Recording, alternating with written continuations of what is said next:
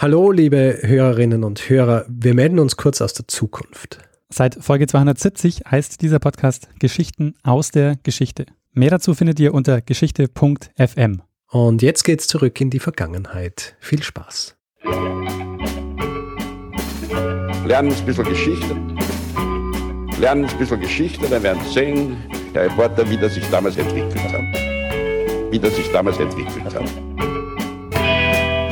Hallo und herzlich willkommen bei Zeitsprung Geschichten aus der Geschichte. Mein Name ist Richard. Und mein Name ist Daniel. Und mein Name ist Ralf. Wie, Ralf? Ralf? Hm? Wer ist der Ralf? Ralf, wer bist du? Ja, ich habe mich hier äh, reingeschummelt. Ja, mir wurde erzählt, dass, dass ihr unbedingt dringend Geschichten aus der Geschichte braucht. Und dann ist mir eingefallen, ich kenne da ein paar Blöde und dachte mir, ich, ich äh, dränge euch eine auf. Ja, also ähm, wie zu hören war, ähm, wir haben heute wieder einen Gast, der uns eine Geschichte erzählt, nämlich äh, Ralf. Und Ralf, du hast ja auch einen eigenen Podcast und auch einen Geschichtsblog. Vielleicht willst du dich ganz kurz äh, vorstellen für alle, die dich noch nicht kennen.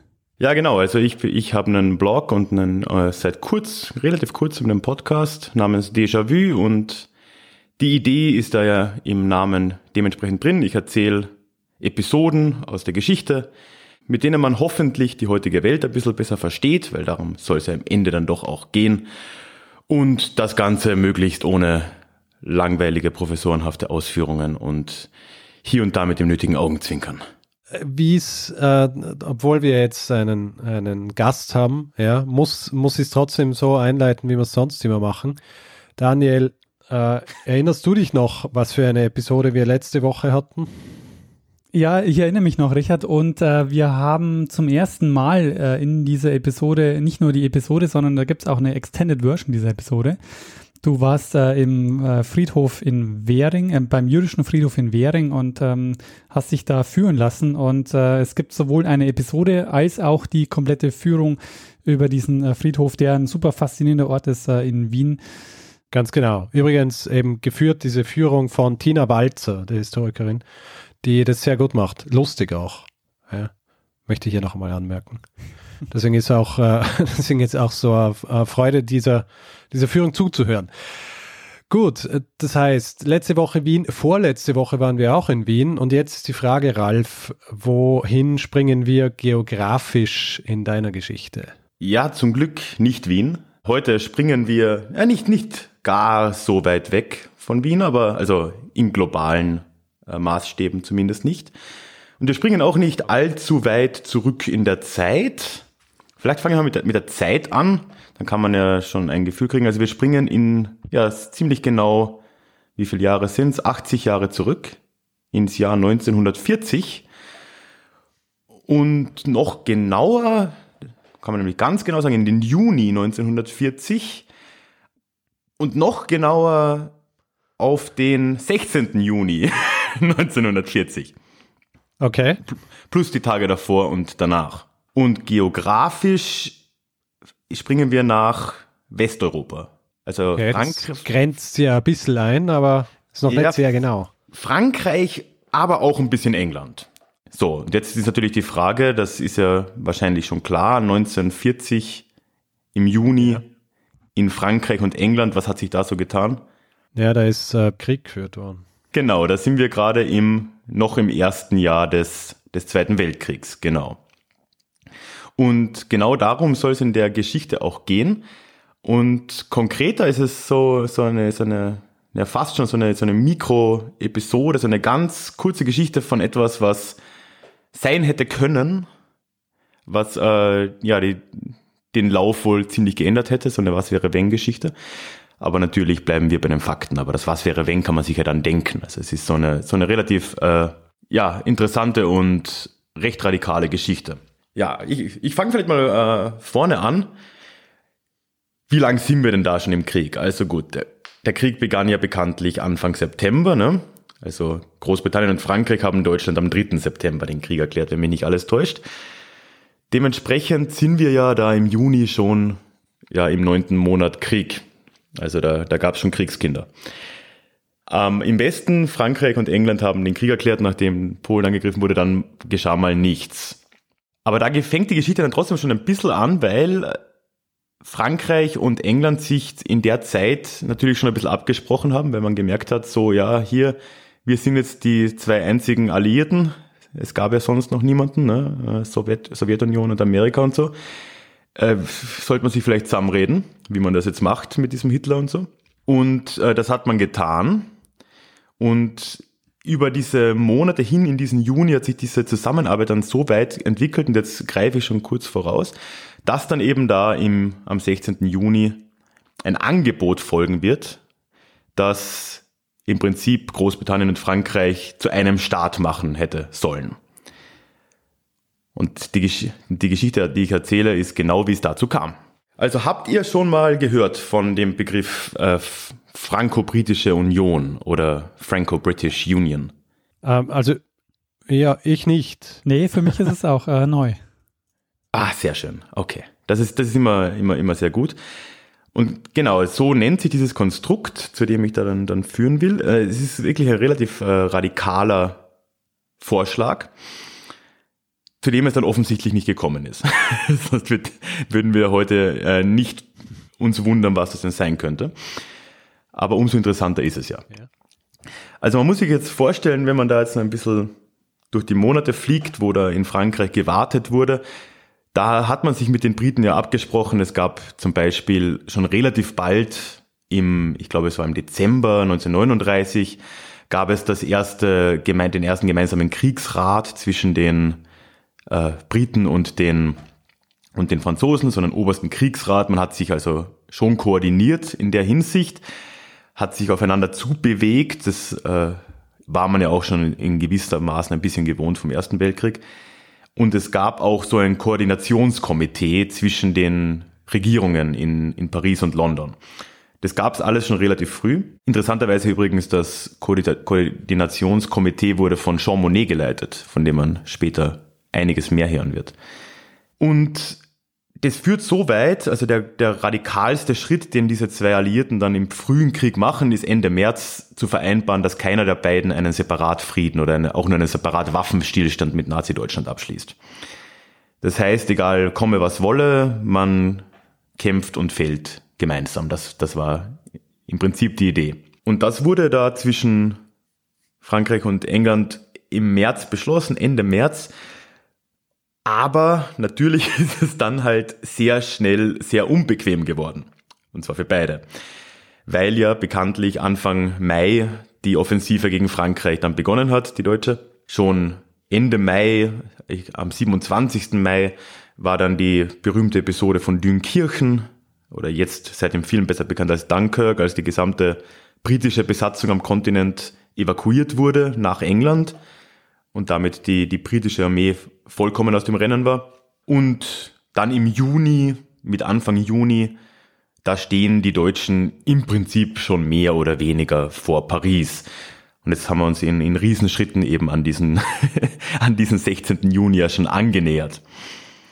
So, und das geht dann so weit, oder der erste Höhepunkt dessen wird dann am 11. Juni erreicht. Da gesteht dann nämlich der oberste General der französischen Armee, ein gewisser Herr Vegard, wenn ich das richtig ausspreche, gesteht öffentlich im Kabinett ein, dass die französische Armee im Prinzip geschlagen ist.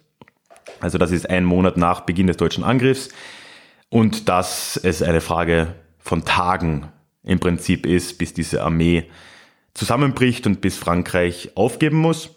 Und er wendet sich an den Premierminister Frankreichs, an den damals Paul Paul Renault war das, dass er doch mit den Briten in Verhandlungen treten solle, ob man diese Abmachung, dieses, dass es keinen getrennten Frieden geben darf oder, oder Waffenstillstand, dass man mit denen in Verhandlungen tritt, dass Frankreich das doch erlaubt wird. Und das tut dieser Paul Renault genau zu der Zeit am äh, 12. Juni dann. Das ist natürlich ein Problem. Nicht, nicht nur für Frankreich, es ist vor allem auch ein Problem, oder nicht vor allem, aber auch ein, ein großes Problem natürlich für Großbritannien, weil jetzt natürlich dieser, dieser deutsche Koloss da äh, quer durch den Kontinent gezogen ist. Die haben ihre Armeen gerade zwangsweise abziehen müssen und jetzt bricht der einzige Alliierte, den man da so hat, de facto weg oder ist, ist im, im Wegbrechen begriffen. Und dann beginnt im Prinzip sind es ein paar Tage, dann beginn, beginnen fünf Tage der ganz extrem engen Verhandlungen zwischen diesen, diesen beiden Regierungen, ja, was man denn jetzt machen könne, um Frankreich irgendwie in diesem Krieg zu halten. Weil das war ja das oberste Ziel von Winston Churchill in London, war es irgendwie und notfalls vom Ausland aus, von Nordafrika aus oder was auch immer, Frankreich in diesem Krieg zu halten. Und an sich war das ja gar nicht so ein verkehrter Plan, weil Paul Renault in Paris war ja der genau der gleichen Meinung. Wenn es nach dem gegangen wäre, dann ja, hätte die französische Armee vielleicht verloren, aber er hätte sich dann die Flotte geschnappt und wäre halt notfalls nach Algerien gegangen und hätte den Krieg gegen Deutschland von Algerien aus weitergeführt. Dafür gab es Stimmen in Frankreich, die, die, die das auch unterstützt hätten.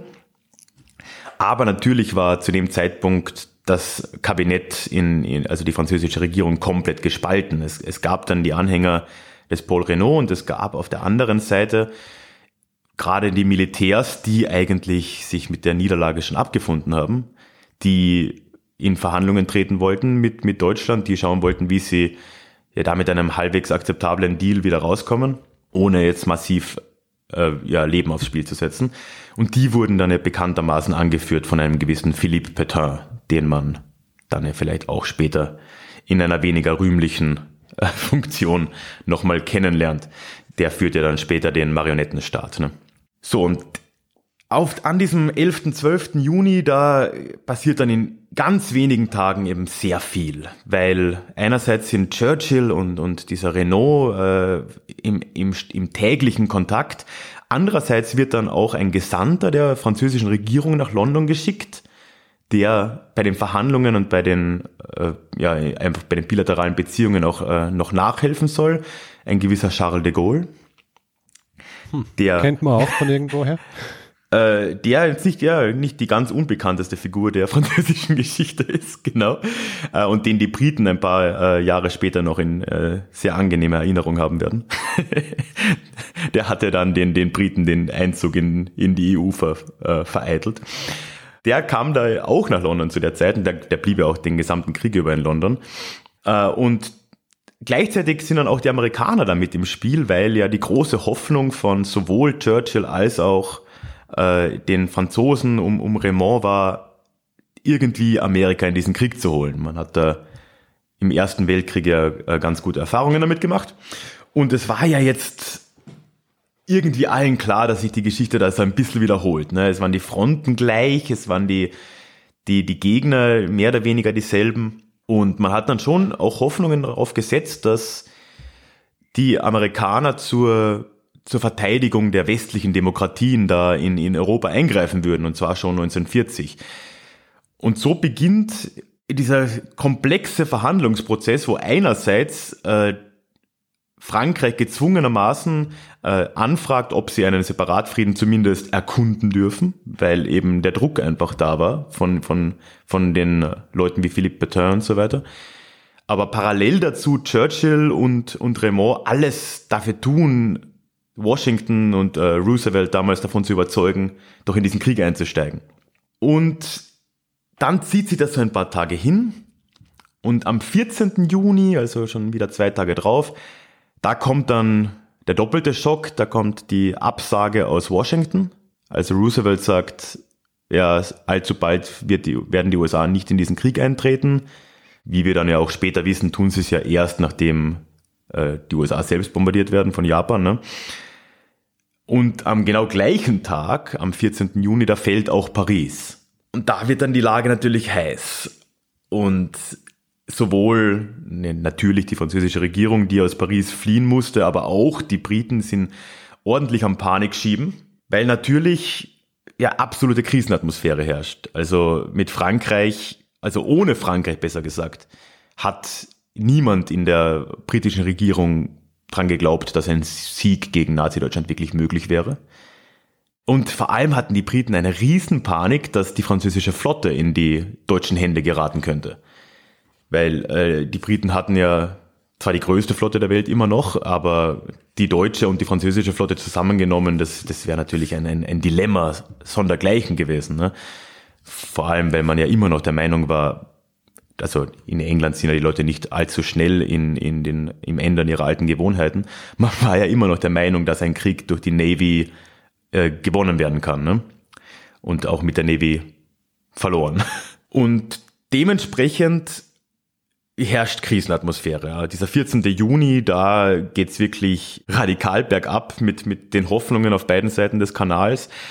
Und ja, Churchill und das, das Kabinett überlegt sich dann eben am Tag darauf in der Kabinettssitzung, de Gaulle war, war, war auch, also nicht im Kabinett, aber war auch vor Ort anwesend, und die überlegen sich, ja, was man jetzt machen kann, um trotz all dem, trotz dem gefallenen Paris und so weiter, dass man trotzdem noch Frankreich in diesem Krieg hält und genug Unterstützung in Frankreich erzeugt, diesen Krieg notfalls eben von Nordafrika weiterzuführen. Und da hat dann ein unwahrscheinlicher Mensch, nämlich der äh, Staatssekretär für Indien, okay. ein gewisser Lord Emery, hat einen Vorschlag und er schlägt eben etwas vor, das sich die Franco-British Union nennt. Und jetzt würde ich einfach mal gern äh, vorlesen, was das äh, genau war. Dann werdet ihr da ein Gefühl bekommen, wie, wie, wie arg das eigentlich ist, über, über was man da redet. Mhm. Es sind fünf Punkte. Ich sage einfach die fünf Punkte auf Deutsch und ich gebe dann so den Wortlaut auf Englisch. Dann, dann kriegen wir das hin. Sehr gut, sehr gut. Sehr schön. Also dieses Angebot, das hat im Prinzip dieser Staatssekretär für Indien ausgearbeitet. Warum gerade er, ist mir ein Rätsel. Und äh, das hatte fünf Hauptpunkte. Der erste Punkt ist die unauflösliche Union der beiden Länder. Und der Wortlaut ist jetzt hier, The two governments shall no longer be two nations, but one Franco-British Union. End of quote. Gut, ist schon mal äh, pff, einigermaßen radikal. Äh, es wird noch besser. Der zweite Punkt ist eine gemeinsame Staatsbürgerschaft. Und hier ist der Wortlaut, Every citizen of France will enjoy immediate citizenship of Great Britain and every British subject will become a citizen of France. Der dritte Punkt wäre dann noch eine Vereinigung der Parlamente. Der vierte Punkt wären gemeinsame Ministerien für Verteidigung, Äußeres, Finanz und Wirtschaft. Und der fünfte wäre ein, dauernd, äh, ein dauerhaftes gemeinsames Kriegskabinett. Wofür sie es ja eigentlich auch machen, oder? Ja klar, das ist der Punkt, worum es in erster Linie geht. Ja. Und die ersten vier sind, sind halt die, die, äh, die Carrots und äh, es gibt ja im Englischen sagt man ja Carrots and Sticks, wie sagt man denn? Äh, ja, ja, die Süßigkeiten, die, äh, genau. Ja, also die, äh, die Peitsche ist ja eigentlich das gemeinsame Kriegskabinett, weil das und alles andere ist halt natürlich nur dafür äh, ja, herausgearbeitet, um halt einfach die den Kampf, den Kampfgeist wahrscheinlich in, in Frankreich zu beleben, in der Bevölkerung und eben auch in der Regierung. Ja. Und man kann sich jetzt dann schon vorstellen, dass als, als dieser als Staatssekretär das vorschlägt, dass eher auf äh, gemischte Reaktionen in London äh, gestoßen ist. Und das ist es auch. also Churchill hat, äh, war natürlich mal instinktiv dagegen, es ist ja natürlich jetzt äh, wenig überraschend, dass Churchill als großer Patriot, wie man ihn kennt, da jetzt vielleicht nicht unbedingt äh, so, so, sofort für so etwas stimmen würde. Aber es gab dann doch auch Stimmen in diesem äh, Kabinett, die da dafür waren. Und da wird dann lange diskutiert an diesem 15. Juni. Und am Abend trennt man sich, ohne eine Lösung gefunden zu haben, wie man's, wie es in der Politik oft geht. Und währenddessen ver schlechtert sich, verschlimmert sich die Lage in Frankreich natürlich weiter. Und in Frankreich ist im Prinzip diese Entscheidung, ob man jetzt aufgibt oder ob man nach Nordafrika geht, nicht mehr eine Frage von, Frage von Tagen, das ist eine Frage von Stunden im Endeffekt.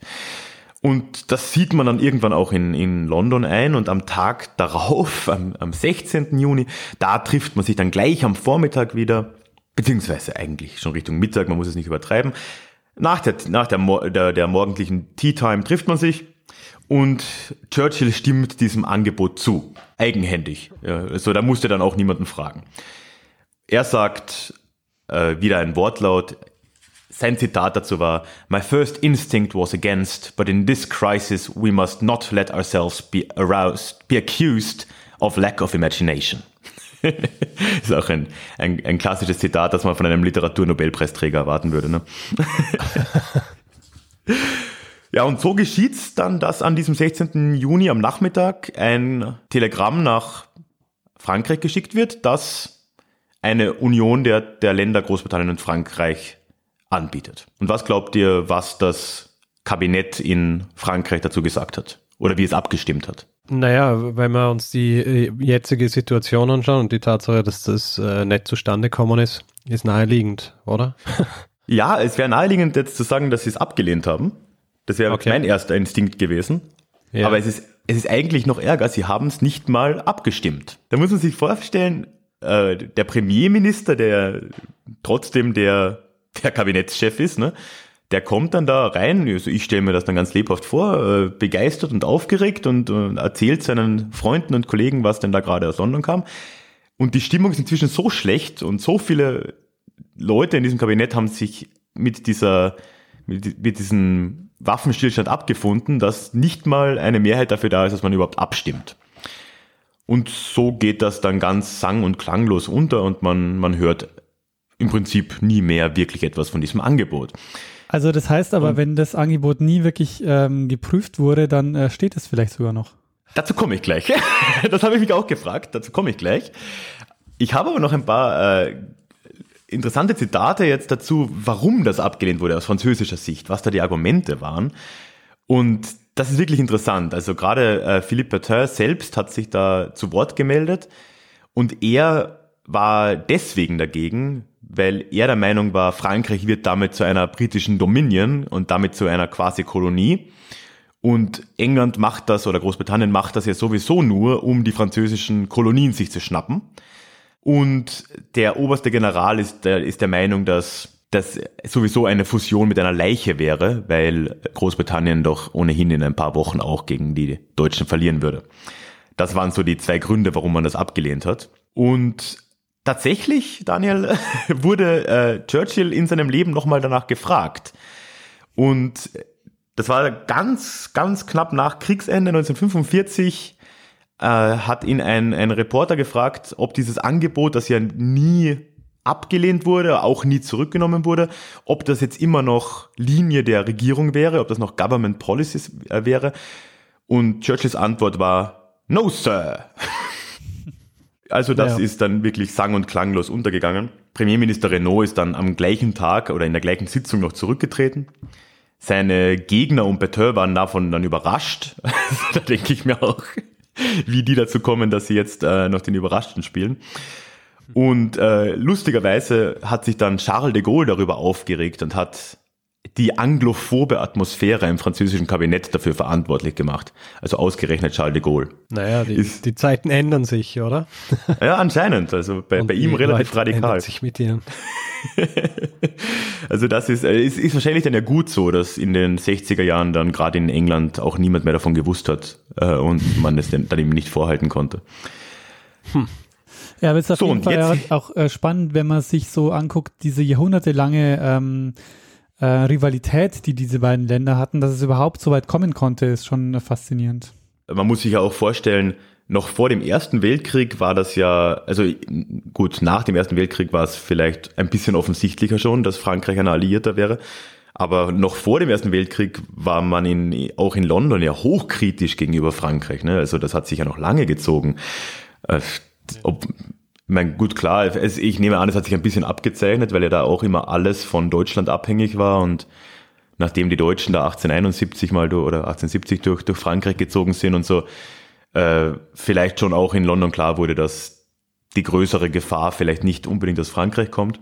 Aber ja, klar, also es ist äh, historisch gesehen, wenn man jetzt in, in, in die Neuzeit zurückgeht, vollkommen überraschend. Andererseits ist es natürlich auch so, dass äh, Frankreich, wenn man jetzt ein bisschen weiter zurückgeht als die Neuzeit, ja auch schon sehr verbunden waren mit England. Ja? Also die, wenn man sich anschaut, den Ursprung des, des hundertjährigen Kriegs eigentlich, ist ja eigentlich, dass es darum gegangen ist, welcher der englischen Könige wird jetzt oder wird der englische König König von Frankreich. Ja?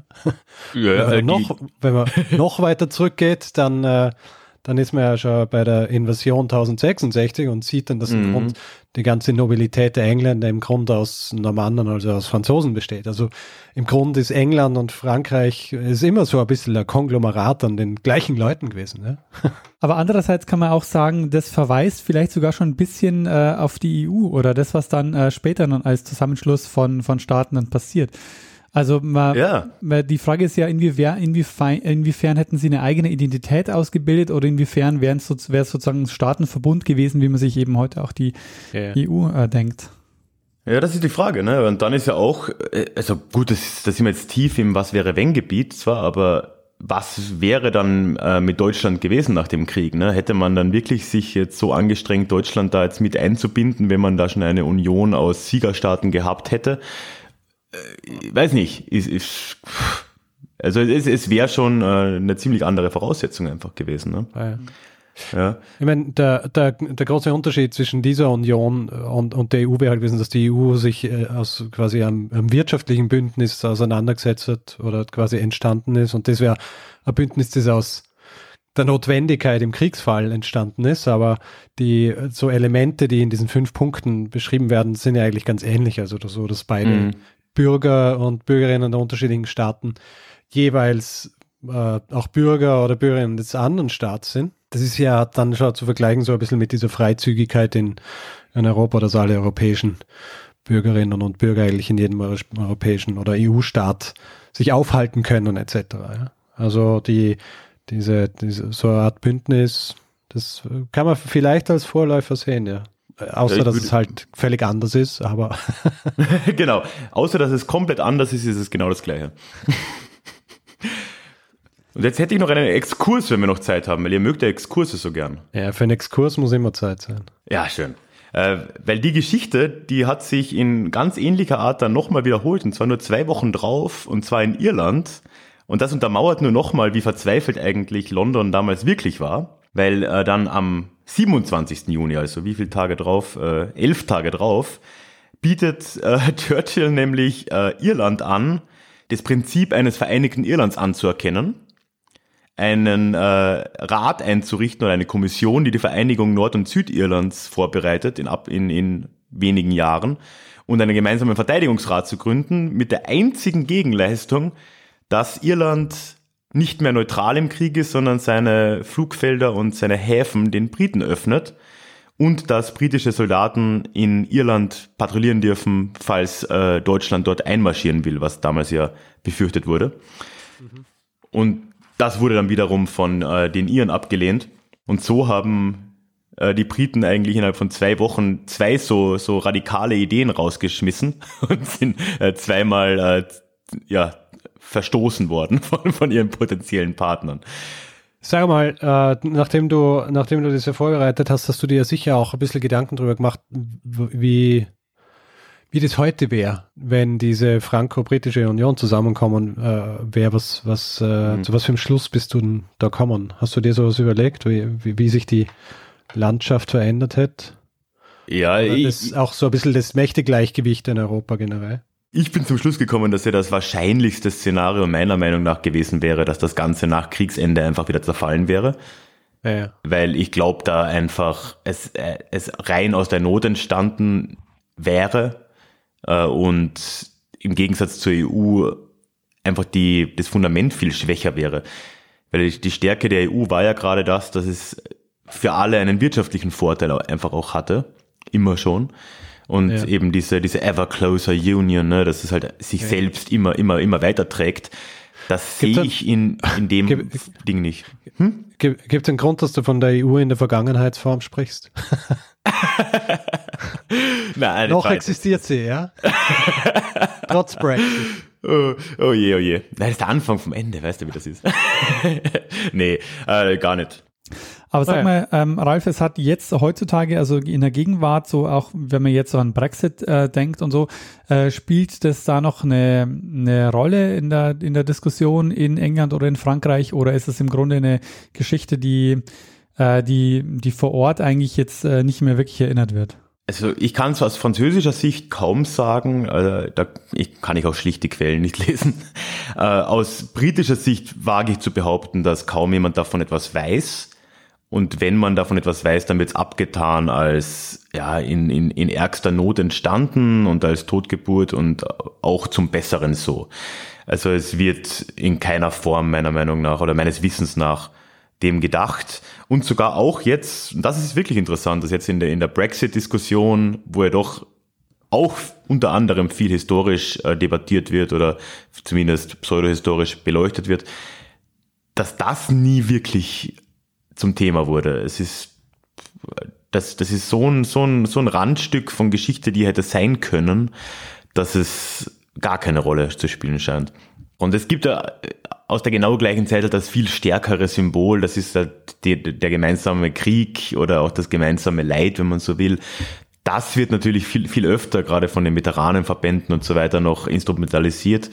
Und das ist auch einfach ein, ein stärkeres Motto oder, oder so ein, ein stärkeres Symbol, ne? Äh, ja. die, so, so ein Angebot, so ein Stück Papier, ja, es hat halt einfach keinen, keinen, keinen Appeal für, für niemanden so richtig. Es ist eine Randnotiz. Aber äh, sehr spannende Randnotiz. Also so, ich, so, ich mag ja diese, diese kleine, also das ist ja eine klassische Geschichte aus der Geschichte, ja, die aber äh, im Gegensatz zu vielen Geschichten dann halt wirklich so mehr oder weniger ohne, ohne irgendwelche, irgendwelche Auswirkungen so wie so ein Strohfeuer eigentlich ausgeht. Ja? Was auch mhm. relativ selten ist, dass solche Dinge dann äh, eigentlich im Grunde gar keine Auswirkungen mehr haben, obwohl es irgendwie quasi ja, ja eine großartige Sache ist, wenn man sich vorstellt, das eigentliche Angebot von Churchill existiert hat, dass England mit Frankreich quasi zu einem wird. Ja? Äh, vor allem Churchill gemeinsam mit Charles de Gaulle, muss man sich vorstellen. Ja, Das, ist, das, ist, nicht vorstellbar. Ja, ähm, ja und was, ich, was so eine Geschichte schon bietet, auch wenn es wie, wie, wie ein Strohfeuer, wie du sagst, äh, ja, verbrannt ist und man davon heute kaum noch was spürt. Wenn man dann davon hört, für mich zumindest, es stellt ein bisschen diese, diese alt, die, die, die liebgewordene Sichtweise, die man so auf die europäische Geschichte hat, gerade auf die, auf die jüngere Geschichte, stellt sie halt einfach ein bisschen in Frage, weil oft, gerade für, wenn man sich nicht so viel damit befasst oder auch wenn, wenn man sich mit der neueren Geschichte nicht so auseinandersetzt, es wirkt alles so ein bisschen zwangsläufig, ne? So, okay, Großbritannien hat den Krieg dann doch gewonnen, weil man sich durchsetzen konnte und halt äh, äh, Deutschland es nicht geschafft hat, diese Insel einzunehmen oder oder mit dem Blitz quasi den den Kriegsgeist zu brechen. Das ist so diese yeah. Klassische Geschichte, ne? So so so stellt man sich das vor. Und wenn man dann aber einfach so eine geballte, unglaublich intensive Zeit dann äh, mal erfährt, wo innerhalb von vier fünf Tagen so absurd äh, starke Forderungen und, und, und Angebote erstellt wurden, da sieht man dann schon, wie, wie nah Großbritannien da wirklich am Kollaps war oder zumindest wie nah die, die Führung des Landes dachte, sie wären am Kollaps. Und das ist, finde ich, eine, eine, eine ganz äh, neu, nicht vielleicht ganz neu, aber eine, eine wirklich erfrischende Sichtweise, weil es einfach schon auch ein, ein, ein, gewissen, ein gewisses Bild aus der Zeit zeichnet. Und es passt auch vor allem gar nicht in, ins Image von, von Churchill auch. Und das dürfte auch so ein, so ein Grund sein, warum man darüber nicht viel redet, weil es wird ja nicht nur der, der Krieg äh, mythifiziert, es wird ja vor allem Churchill als äh, größte Gestalt der britischen Geschichte angesehen. Und ja, das macht das, sie gern. Ja, er ist ja auch gewählt worden zum größten äh, Briten aller Zeiten. Ne? Also. Sehr gut. Ja, würde ich sagen, ähm, Ralf, Hast du dieser Geschichte noch was hinzuzufügen? Nein, ich habe sogar meinen Exkurs untergebracht. Ich habe nichts mehr hinzuzufügen. Sehr, Sehr gut. gut. Ja, vielen Dank, Ralf. Ja, es ist für, mir Freude. Äh, dass, du, dass du uns diese Geschichte mitgebracht hast, mit Exkurs sogar, ja. Also so äh, extra ein Bonus quasi in der Folge. Ähm, Ralf, wenn äh, Leute mehr von dir hören oder lesen wollen, was müssen sie dann tun? Ich habe den Blog und den Podcast, das ist alles auf einer Seite. Also den Podcast findet man natürlich überall, wo es Podcasts gibt. Der heißt Déjà-vu Geschichte. Und all das ist aber sonst auch zu finden unter déjà-vu-geschichte.de. Wer sich äh, das jetzt nicht merken kann, einfach unsere Geschichtspod-Roll, da äh, steht, steht Ralf auch mit seiner URL. Kann man direkt durchklicken zum Podcast oder zum Blog.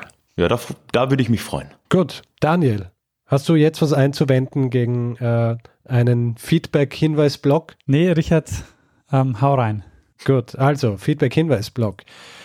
Wer Feedback geben will zu dieser Episode, äh, kann uns auf den üblichen äh, Kanälen äh, um, kontaktieren, entweder Twitter ähm, oder auch Facebook oder auch per E-Mail feedback.zeitsprung.fm.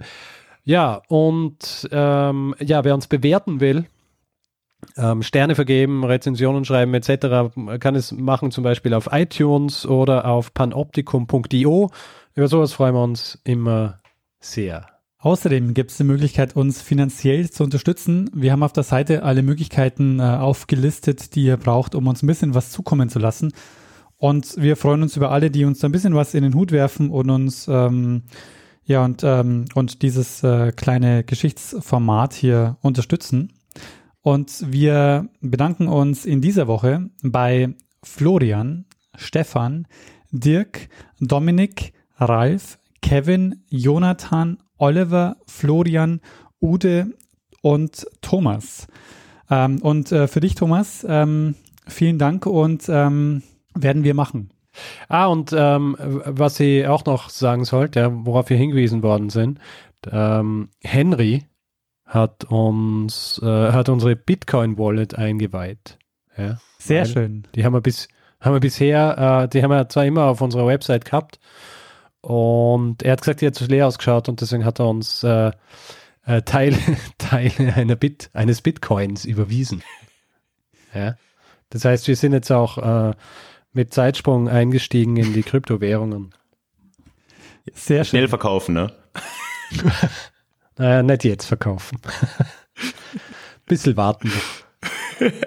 Ja, also vielen, vielen Dank, Henry, und äh, an allen, die uns äh, gespendet haben. Äh, vielen Dank, äh, das freut uns sehr. Ja, absolut. Vielen Dank. Gut. Ralf, ähm, weißt du, wer bei uns immer das letzte Wort hat? Ja, ich würde sagen, wir geben dem das Wort, das letzte Wort, das immer hat, oder? Und wer ist es? Ja, das ist der, der, der Kanzler der Herzen, Bruno Kreisky. Lernen ein bisschen Geschichte lernen ein bisschen Geschichte, dann werden Sie sehen, der Reporter, wie das sich damals entwickelt hat. Wie das sich damals entwickelt hat.